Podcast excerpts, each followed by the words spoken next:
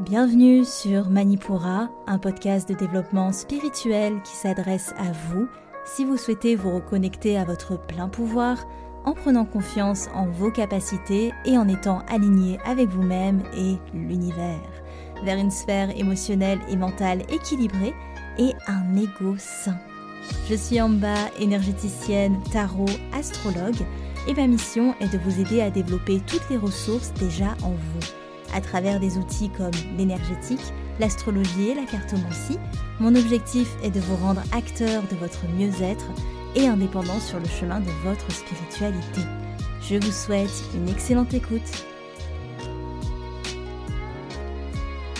Bonjour à tous et bienvenue sur le podcast Manipura. Je suis ravie de vous retrouver aujourd'hui pour ce nouvel épisode thématique un peu hybride. En fait, on remet le couvert sur un type d'épisode que j'avais déjà fait, je crois que c'était l'épisode 43, où j'avais fait intervenir des amis à moi qui sont professionnels aussi euh, chacune dans leur domaine à l'occasion de la retraite qu'on fait chaque année au mois de novembre.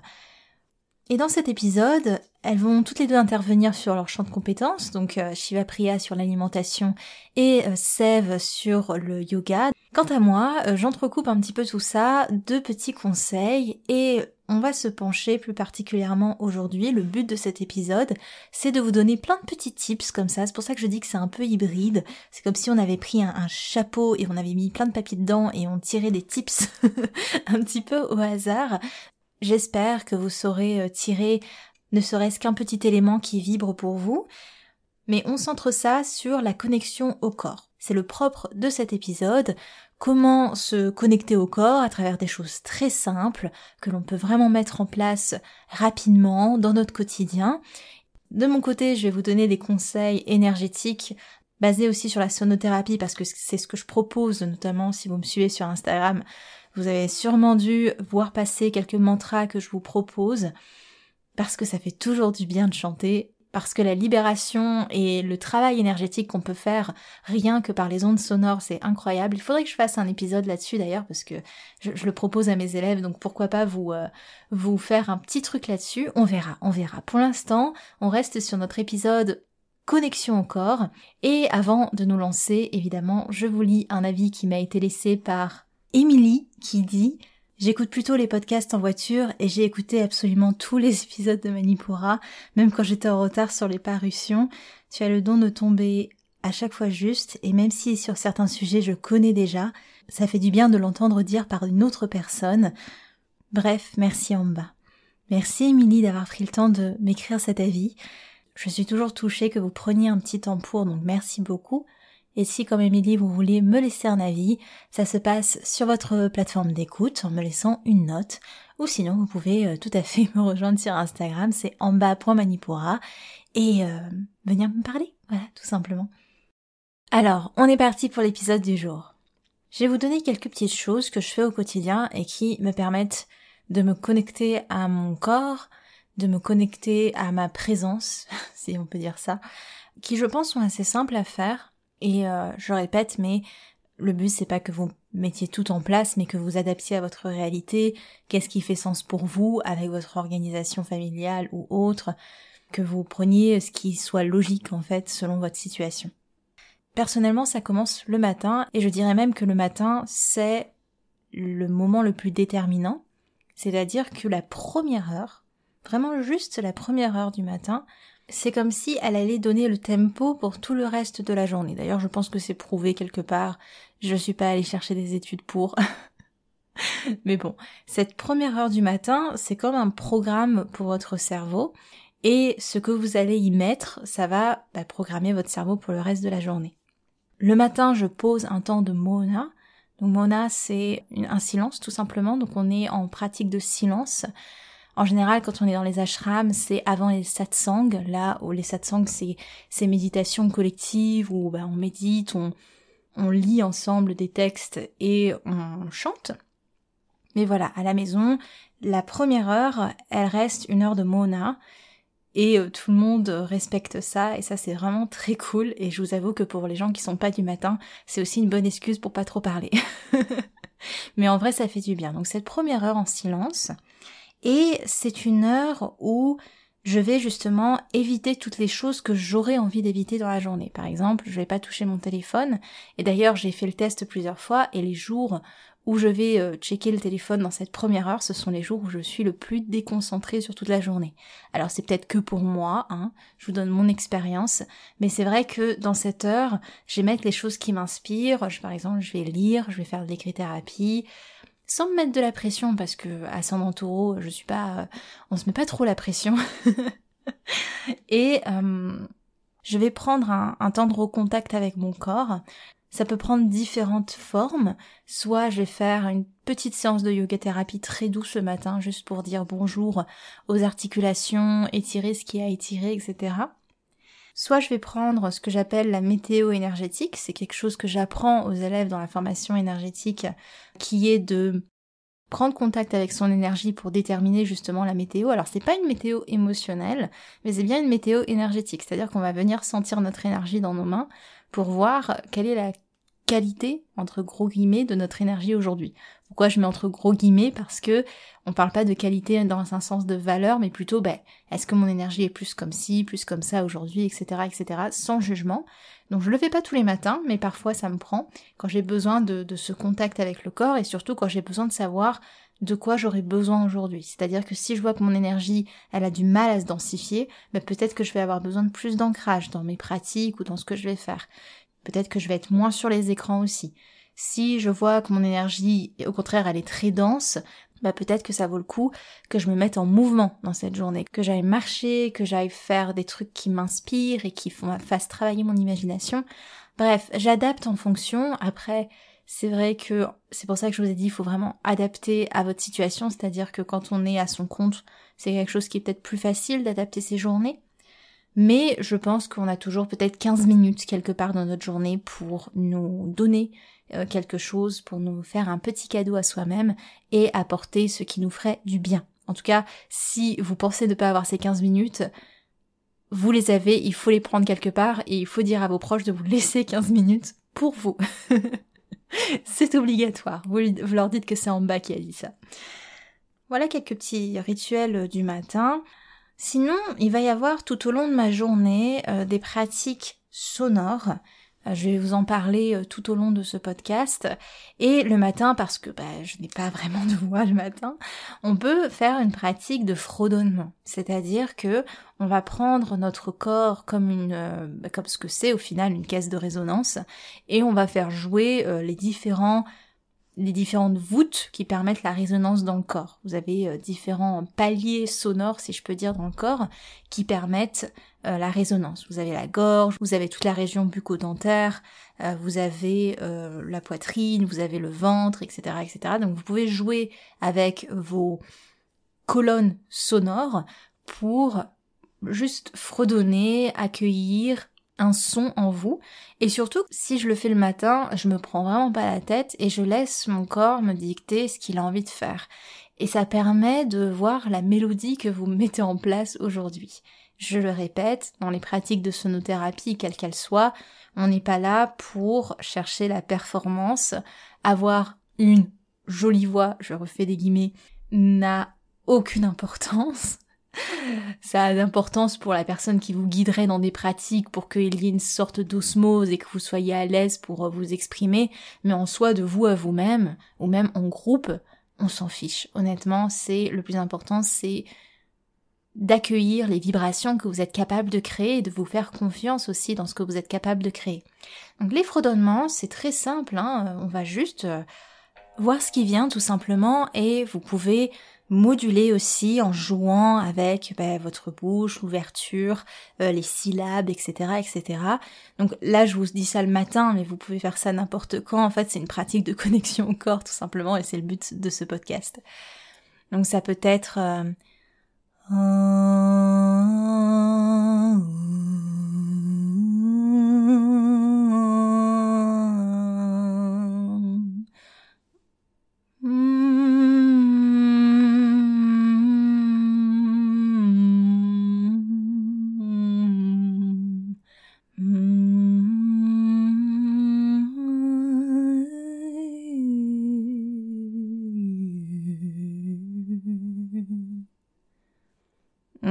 je, je, vais pas chercher la beauté ici, je vais juste suivre la vibes, le mouvement.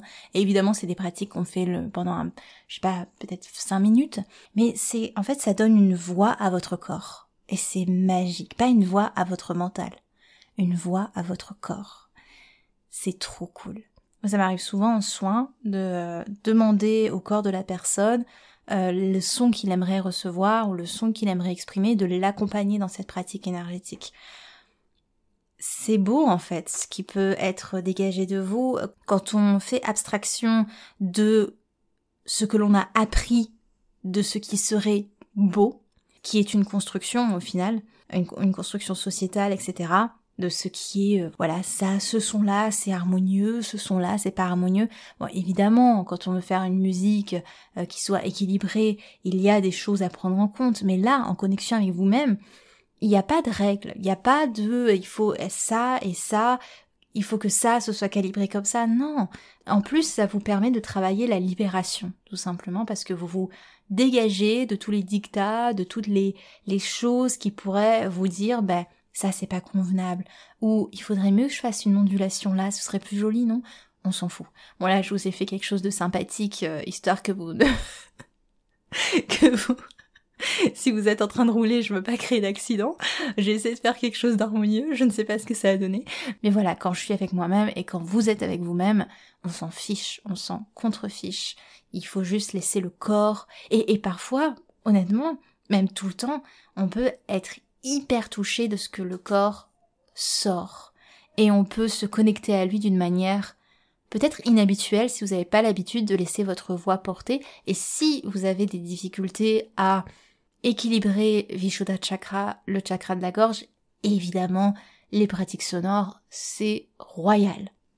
Voilà pour cette euh, première pratique de connexion au corps que je vous propose. Et pour continuer, je vais laisser la parole à une des intervenantes de notre séjour en novembre, Sev, qui est professeure de yoga et euh, sophrologue. Je vous laisse avec notre discussion. Bonjour Sev. Bonjour Amba.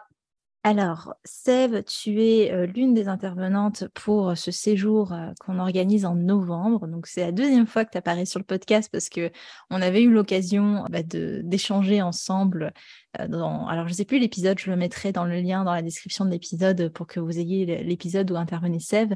Et tu nous parlais déjà de ce que tu allais faire pour ce séjour passé.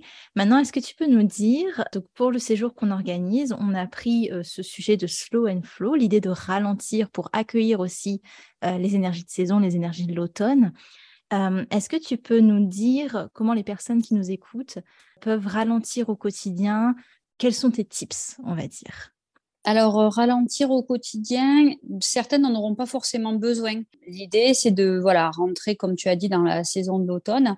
Et euh, certains percevront qu'ils ont besoin de ralentir, d'autres pas. Le premier conseil que je peux donner, et qu'on retrouve en yoga, mais je pense que toutes les pratiques, et toi qui, qui fais euh, aussi, qui a diverses pratiques, diverses cordes à ton arc, dira, je pense, la même chose.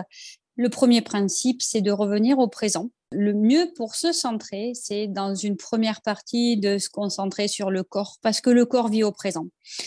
Euh, je peux étayer mon propos en parlant par exemple d'une douleur. Quand on a subi une douleur, souvent on essaye, de, se rappeler de cette douleur, mais on, on se rappelle qu'on a eu mal, mais on se rappelle jamais de la douleur. Le corps ne va pas dans le passé, le présent physiquement. Il ne peut s'ancrer dans le passé ou le futur, pardon. Il ne peut s'ancrer qu'au présent. Et c'est ça le secret. Toutes les traditions, vous pourrez observer, toutes les traditions du monde font ça. On revient au présent. Et pour se centrer, c'est s'installer, pas besoin d'avoir fait dix ans de méditation. On s'installe, on s'assoit, et dans un premier temps, on se concentre sur les sensations qui sont présentes dans ce corps physique ici et maintenant. Par exemple, aujourd'hui, je m'installe, je m'assois, je sens que j'ai besoin de rajuster le corps, la posture assise est difficile ou alors au contraire, elle est aisée. C'est la première des choses pour moi, c'est s'installer, observer ce que dit le corps euh, physique sans forcément traduire, mais être un témoin silencieux comme quand on regarde un film en fait. On n'est pas juge, on ne prend pas parti. On peut vivre des émotions à travers l'écran, mais on n'essaye pas de projeter, de se dire il va se passer ci, il va se passer ça. On regarde, un peu ébahi, comme dans une pièce de théâtre ou un spectacle de danse. Ça, c'est être Mhm. témoin silencieux. On essaye de d'observer. Ah là là, je sens que ça picote ici, je sens que ça picote là. Et ça, c'est pour moi la première ressource très accessible de manière simple. Et c'est un des premiers principes euh, du yoga, l'observance. C'est ça, je, je disais en intro que tu étais professeur de yoga. Est-ce que tu peux me dire comment se retranscrit pour les auditeurs la pratique du yoga dans ces instants de présence que tu proposes aux gens? Là, tu disais la pratique de la méditation, mais effectivement, le yoga, comment il, il entre dans cette préparation euh, à la méditation? Alors, le premier principe du yoga, c'est Sthira Shukramasana, selon Patanjali, c'est de trouver euh, la stabilité et le confort dans une posture euh, assise simple pour rentrer dans l'observance, observance euh, du corps physique et ensuite de la conscience et du coup du macrocosme et du microcosme.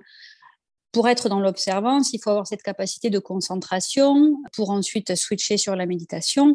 Et comme la posture assise méditative, pour être le plus neutre possible et de ne pas partir dans le mental, c'est être assis, il faut préparer le corps parce que la posture assise, ne nous cachons pas qu'elle est souvent inconfortable, surtout si elle est prolongée. On peut avoir des fourmis dans les pieds, des sensations désagréables.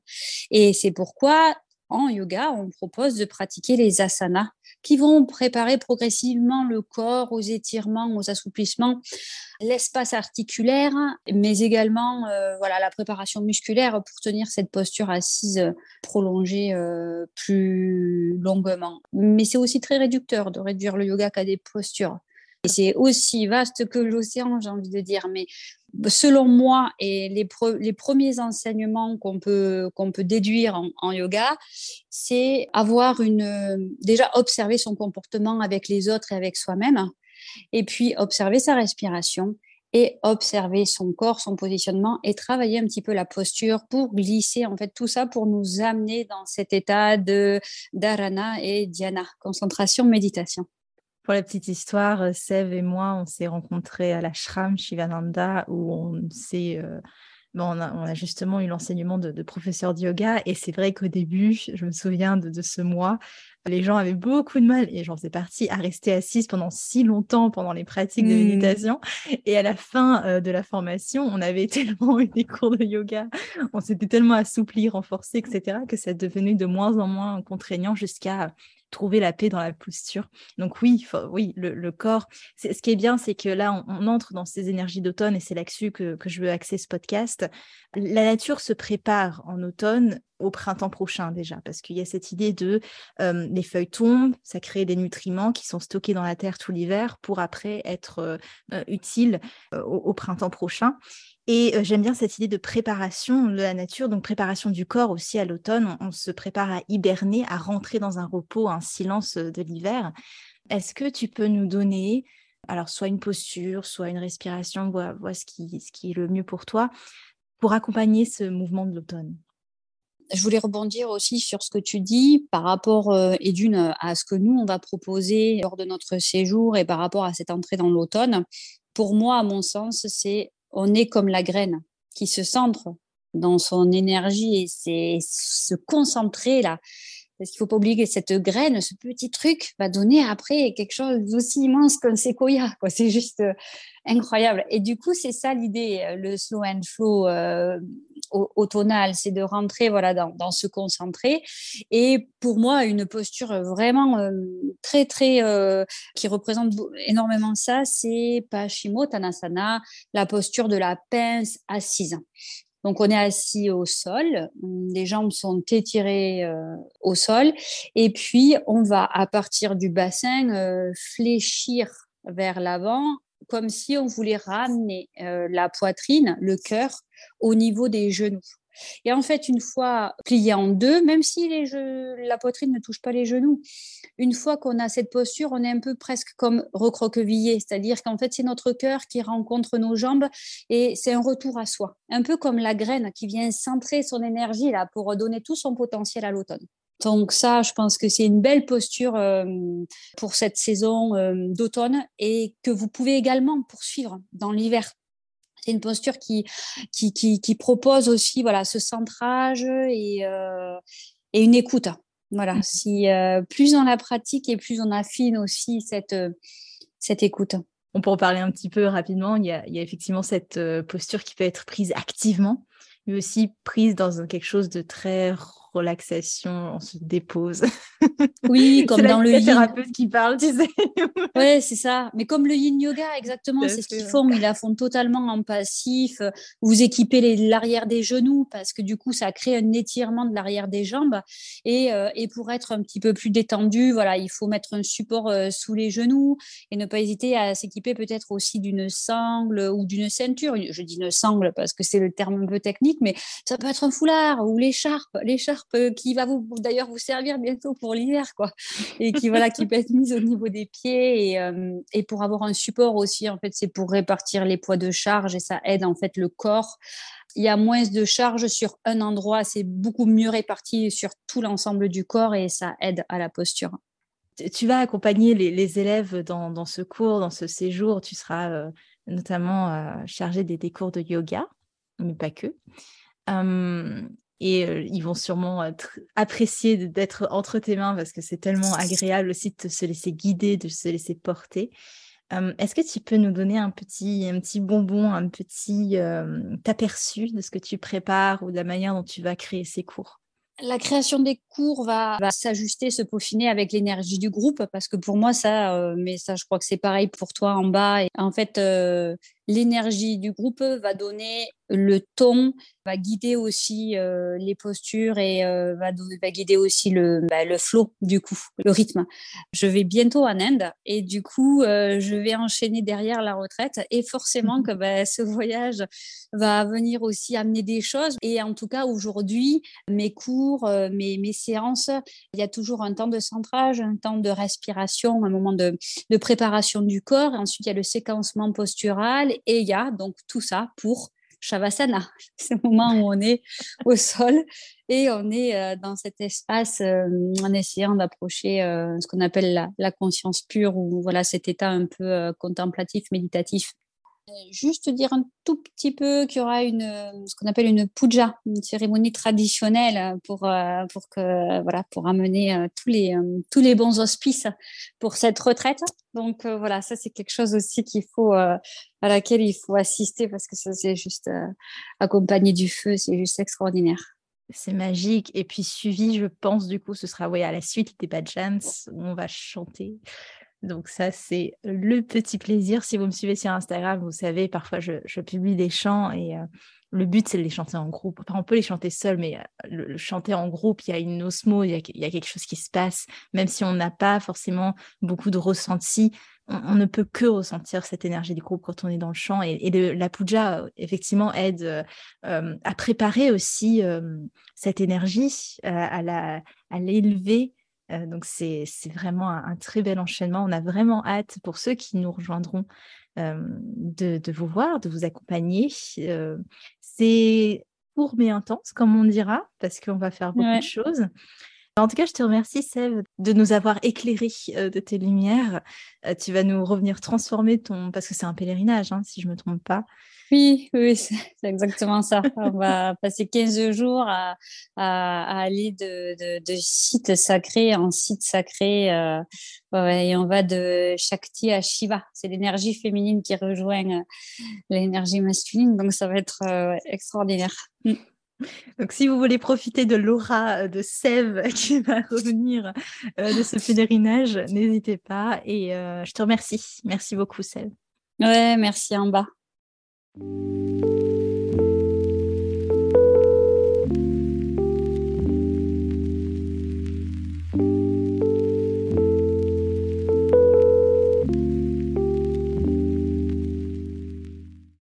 De retour avec moi, bienvenue, bienvenue. Je vous propose une autre pratique de connexion au corps par le son. Donc on a vu le silence, qui est en soi une pratique sonore. On a vu le fredonnement, pour la libération de la voix du corps. Ce que je fais aussi dans la journée, c'est que je vais chanter un mantra pour bénir mes repas. En fait, c'est plus pour apporter énergétiquement des nutriments à mon repas. Personnellement, je suis pas dans l'alimentation vivante qui est de, de garder l'aliment le plus cru possible ou le plus frais possible. parce que c'est une pratique qui demande quand même de s'installer dans le temps. Donc moi, c'est pas encore le cas en tout cas. Donc pour m'assurer quand même qu'énergétiquement mon assiette est pleine de prana, de souffle vital, je vais chanter un mantra pour relever la saveur pranique de bah, mon repas justement. Ce mantra, je vais, je pense vous en faire un reel sur Instagram. Donc si vous voulez euh, le voir, euh, enfin l'écouter du coup et le noter, rendez-vous euh, sur mon Instagram en bas pour Manipura. Je vais le faire parce que là, toute façon, si je vous le donne, vous n'allez pas le retenir, ça ne sert à rien. Il est assez long. Et ça vous permet comme ça de checker un petit peu ce qu'on fait sur Instagram parce que c'est trop cool quand même. Donc voilà, ça c'est une de mes pratiques de recharger praniquement mes repas via le chant de mantra, via les vibrations sonores. Et comme on parle de repas, ça me fait une super transition j'ai pas fait exprès en plus. Pour mon deuxième entretien, cette fois-ci avec Shiva Priya, qui va s'occuper de nous nourrir pendant la retraite et Dieu sait que c'est important parce que c'est là qu'on va avoir tous ces nutriments pour suivre les cours et les ateliers qu'on vous prépare. Et euh, Shiva Priya va nous parler de l'alimentation, notamment ayurvédique. Elle est praticienne en ayurveda, également lithothérapeute et professeure de yoga. Je vous laisse avec notre discussion. Bonjour Shiva Priya. Bonjour Amba. Alors, tu fais aussi partie euh, de ce séjour qu'on organise. J'avais envie de te faire intervenir parce que on est dans cette logique d'être présent à soi-même avec l'automne, il y a ce retour à soi, cette introspection. Ma question est, euh, vu que tu es dans cette euh, praticienne en Ayurveda aussi, comment on peut être plus présent à soi-même par la nourriture? Donc moi, ce que je propose en fait de manière générale, c'est déjà en fait juste prendre contact avec la nourriture. C'est-à-dire que dans un premier temps, ce qui est important, c'est de prendre plaisir déjà à préparer euh, son alimentation, à préparer ses plats et tout simplement de se tenir à ce processus de A à Z, donc d'aller faire ses courses, de choisir ses aliments, euh, de les mettre dans son assiette, de regarder comment on peut composer comme pour un tableau, comment on peut composer un jeu de couleurs, comment on peut composer une harmonie. Et donc, euh, c'est ce que je vais proposer euh, lors de la retraite, c'est-à-dire de, de, vous concocter un panel euh, de couleurs, de vous concocter un panel de saveurs. Et donc évidemment approprier aussi à cet aspect tridoshique comme on dit en Ayurveda, c'est-à-dire approprier à chaque constitution. comment prendre conscience de tout cela, c'est vraiment d'être présent de A à Z, comme quand on est présent pour quelqu'un, de l'achat d'un aliment ou de, de la récolte d'un aliment, parce qu'il y a beaucoup de personnes qui récoltent leurs propres aliments, même qui les sèment, jusqu'à la finition, c'est-à-dire euh, dans l'assiette, puis l'accompagnement dans la bouche. C'est ce qu'on appelle l'alimentation sadvique au final. C'est, enfin, en, yoga, c'est ce qu'on appelle sadvique, cette idée de bah, d'avoir de la nourriture fraîche qui garde son énergie et de pouvoir la consommer aussi avec amour, etc., etc.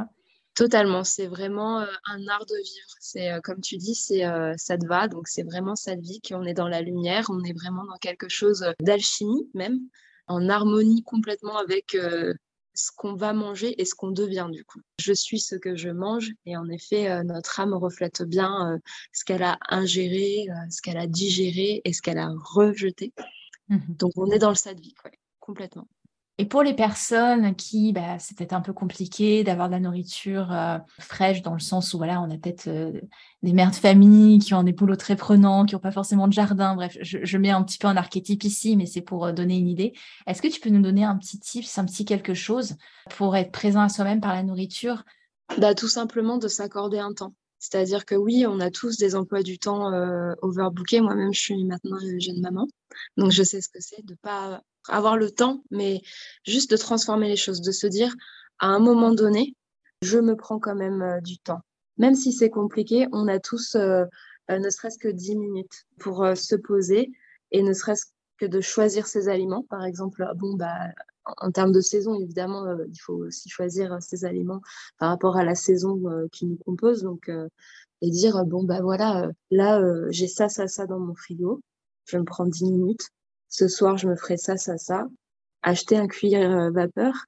Euh, Meilleur investissement du monde. pratique. Mais ne serait-ce que de couper ses aliments, de les mettre dans un cuir vapeur qui fait le travail à notre place Et après de les manger, voilà, juste s'accorder le temps, s'accorder le temps pour euh, se nourrir, s'accorder le temps pour aimer ce que l'on mange, juste s'autoriser en fait, oser s'autoriser de se dire non, là je souffre. Même mmh. si on se dit qu'on est busy, euh, moi-même je le suis, je me dis des fois euh, non, là je me l'autorise parce que je sais que c'est pour mon bien-être et que, comme tu disais, la notion de sattva, je sais que c'est vraiment pour me mettre en lumière aussi à travers cette alimentation. Et j'en profite parce que, alors on a déjà fait un, épisode sur le podcast euh, avec Amel notamment, qui était praticienne en Ayurveda, mais tu es praticienne en Ayurveda aussi. Et juste, est-ce qu'on peut faire un, petit point sur l'importance de connaître sa constitution pour son alimentation?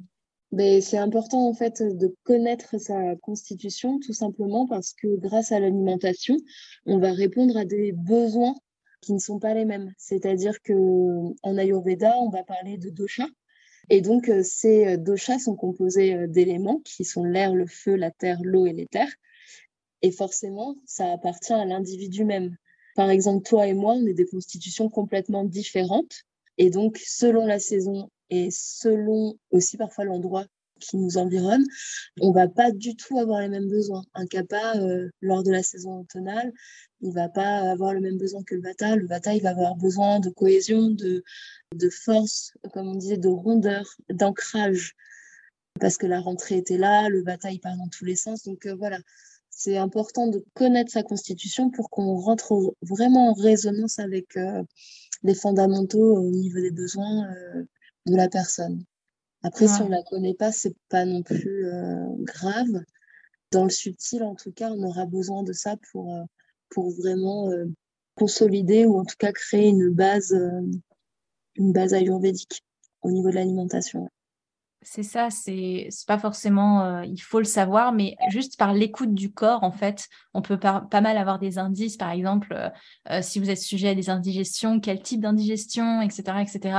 Juste en écoutant le corps, en fait, on, est capable, je pense, de d'adapter son alimentation, mais il faut avoir cette écoute, quoi. Tout à fait. et puis même un praticien d'Ayurveda, il peut regarder la structuration du corps de là, il peut en déduire des choses sur le métabolisme et de là, il peut conseiller justement euh, en alimentation. Un praticien, euh, souvent, la morphologie ne trompe pas. Mais bon, euh, voilà, après ça, ça, rentre vraiment dans, le domaine de l'ayurveda pur et dur. Mais en tout cas, lors de la retraite, on proposera justement une alimentation qui convient aux trois de chats. Comme ça, il n'y aura pas de, il pas de jaloux, il y en aura pour tout le monde. Super. En tout cas, je te remercie, Shiva Priya, euh, d'être intervenue sur le podcast. On aura le plaisir, du coup, de se retrouver en, novembre euh, avec l'alimentation, certes, mais aussi euh, peut-être les massages, du coup, on va voir. Est-ce que tu veux nous dire un petit peu ce que tu prépares pour, pour les participants? Oui, bah en effet, donc il y aura des consultations en massage abhyanga qui seront proposées. Le massage abhyanga, c'est un massage traditionnel indien qui est beaucoup utilisé maintenant en Occident parce que on travaille énormément sur les marmas, et voilà, c'est un peu c'est les canaux énergétiques, euh, alias les nadis. Et évidemment, là encore, j'utiliserai une huile tridoshique qui correspond à, à la, chaque constitution, donc que ce soit Vata, Kapha ou, euh, ou euh, Pitta. Donc c'est l'huile de sésame. Et donc le but à travers ces massages, c'est vraiment un massage de, de drainage, mais aussi qui vient travailler, donc comme je disais, sur les marmas, mais c'est un massage aussi qui vient répondre totalement à ce dont le corps a besoin à ce moment-là, puisqu'on est vraiment euh, dans le subtil, euh, presque dans un travail énergétique profond. Bah, je te remercie euh, d'être intervenu et puis on se dit à novembre. bah, merci en bas et puis on se dit en novembre, oui, au Nid des Anges et en présentiel. Merci. Merci.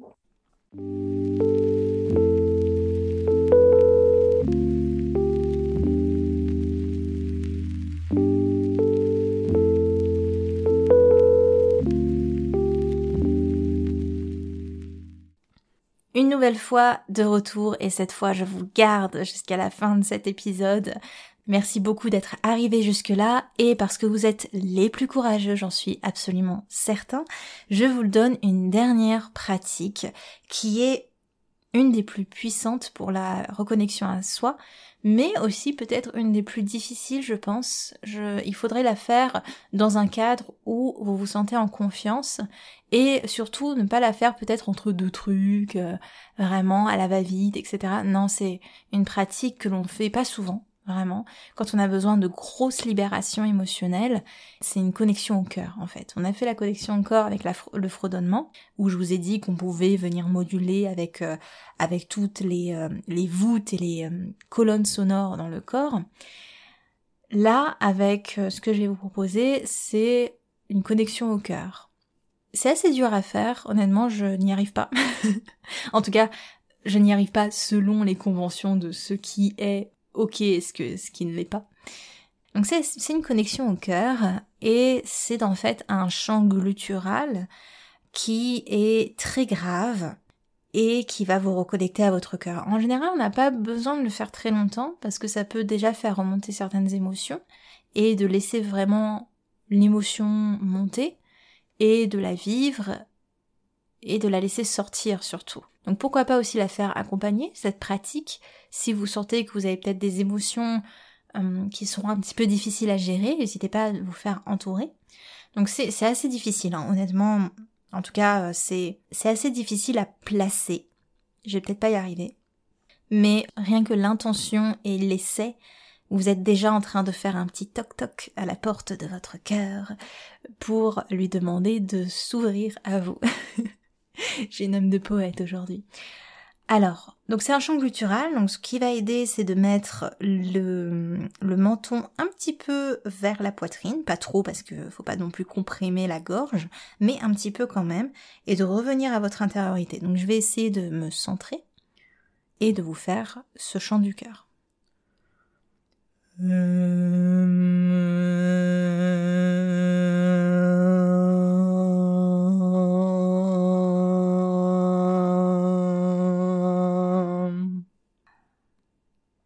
Donc ça va faire un peu plus longtemps que ça.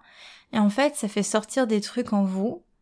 Ça fait, ça fait ressortir des souffrances, mais pour les évacuer, hein, pas pour les revivre évidemment. C'est comme si vous... Donc quand on le place, là je voulais juste montrer euh, rapidement, mais quand on le place pendant peut-être 2-3 minutes, pas plus je pense. C'est comme si on se mettait à découvert et qu'on se prenait par la main et c'est très touchant je trouve on a envie de céder en fait. Et donc c'est pour ça que je dis que c'est une pratique qu'on peut faire accompagner parce que ça peut nous mettre dans une certaine vulnérabilité et on peut avoir peur de certaines choses aussi qui peuvent remonter. Donc voilà, ça c'est une pratique de connexion encore qui est très forte. Je vous conseille pas de la faire quotidiennement. Là, je l'ai fait juste un petit peu et je sens déjà un petit peu bouleversée. En fait, ça va vous mettre un peu mal à l'aise. Et euh, le malaise va faire que vous allez casser toutes vos barrières de protection que vous avez érigées pour justement être convenable ou être dans la bienséance ou juste vous adapter à la société. Et du coup, comme vous êtes à nu, vulnérable, sans barrière, et vous vous dites waouh, c'est ça mon essence, et est-ce que je suis vraiment prête à l'accueillir? Et ça peut faire peur en fait parce que c'est comme si vous étiez euh, complètement euh, épluché. mais c'est aussi euh, comme un chant de votre âme en fait qui résonne dans votre corps et dont il faut pas avoir peur en fait. Il faut pas avoir peur parce que la peur elle vient que si on va catégoriser ce que l'on entend comme quelque chose de mauvais, quelque chose de hum, malsain, quelque chose de pas normal, alors que tout ce qui émane de vous, ce sont des créations et comme toute création, vous avez la main mise dessus dans le sens où vous pouvez créer tout ce que vous souhaitez. Donc ne pas avoir peur d'être dans un état brut. C'est ça le mot que je cherchais, c'est que vous êtes dans un état brut avec le chant du cœur. Et ça peut faire peur parce que vous dites waouh, c'est quelque chose qui est pas shapé euh, dans ce qui devrait être shapé. Désolé pour les anglicismes. Et ouais, ça peut être très déconcertant, très très déconcertant. Et je vous conseille de vous ancrer après. Honnêtement, ancrez-vous. Je pense que je vais le faire, moi, personnellement. Ancrez-vous parce que ça va vous permettre de vous reconnecter à la terre et de vous, de vous voir comme, en fait, C'est comme un, un cri animal en fait. Et vous vous reconnectez à cette essence pure, instinctive, et de vous reconnecter à la terre après par une pratique d'ancrage que je vous conseille très ancrante comme une marche dans la nature ou quelque chose vraiment en contact. D'ailleurs, ça me fait penser, c'est des chants qu'on retrouve. Alors, je vais pas dire de bêtises parce que c'est vraiment pas mon champ de compétence, mais les chants gluturaux, ce sont des chants qui euh, sont dans énormément de cultures, je crois amérindiennes, si je ne me trompe pas. C'est pas pour rien en fait. C'est des trucs qui vous prennent aux tripes, qui ramènent votre histoire sur le devant de la scène, et c'est déconcertant. Voilà, j'aurais pas d'autre mot. Bref, je reviens à mes esprits. J'espère que cet épisode un peu spécial, un peu hybride, hein, je vous avais prévenu, hein, vous aura plu. Euh, je vous ai accompagné dans des pratiques sonores, Shiva Priya dans l'alimentation ayurvédique et Sev dans les pratiques yogiques. Évidemment, si vous êtes intéressé euh, par ce séjour qui aura lieu du 10 au 13 novembre en Ardèche, je vous mets simplement les contacts de Shiva Priya et de Sev dans la description de l'épisode. Ce sont quatre jours et trois nuits dans lesquels on va vraiment expérimenter déjà au cœur de la nature que nous offre ce site.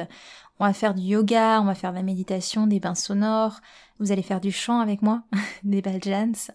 Euh, il y aura des cercles de parole avec moi aussi, des ateliers énergétiques et astrologiques de la lithothérapie sur place, avec évidemment des bons petits plats et une ambiance chaleureuse. Pour moi, c'est le seul événement réel de l'année que j'ai pour l'instant pour vous rencontrer en vrai. Donc c'est tellement cool parce que ça permet de casser un petit peu la distance et de vous rencontrer, d'être pleinement là pour vos questionnements, d'être pleinement là dans votre énergie aussi pour vous accompagner. Donc si vous voulez me rencontrer et si vous voulez rencontrer mes, mes charmantes euh, amies intervenantes dans ce magnifique lieu d'Ardèche, je vous laisse prendre contact avec mes amis. Si vous n'êtes pas intéressé, j'espère au moins que cet épisode vous aura donné quelques petites choses à mettre en place au quotidien pour vous reconnecter euh, dans votre corps. Dans tous les cas, je vous remercie et je vous retrouve la semaine prochaine pour un épisode d'énergie astrale. C'était en bas de Manipura. Prochain. Manipura, c'est déjà terminé pour aujourd'hui. Je vous remercie de votre écoute et si cela vous a plu, n'hésitez pas à partager et à laisser un avis sur Apple Podcast ou Spotify. Pour continuer vos explorations en cliquant sur le lien dans la description de l'épisode, vous pouvez télécharger gratuitement tous les e-books Manipura ou faire le quiz Quel est votre guide astrologique? Quant à moi, je vous dis à la prochaine et surtout prenez bien soin de vous.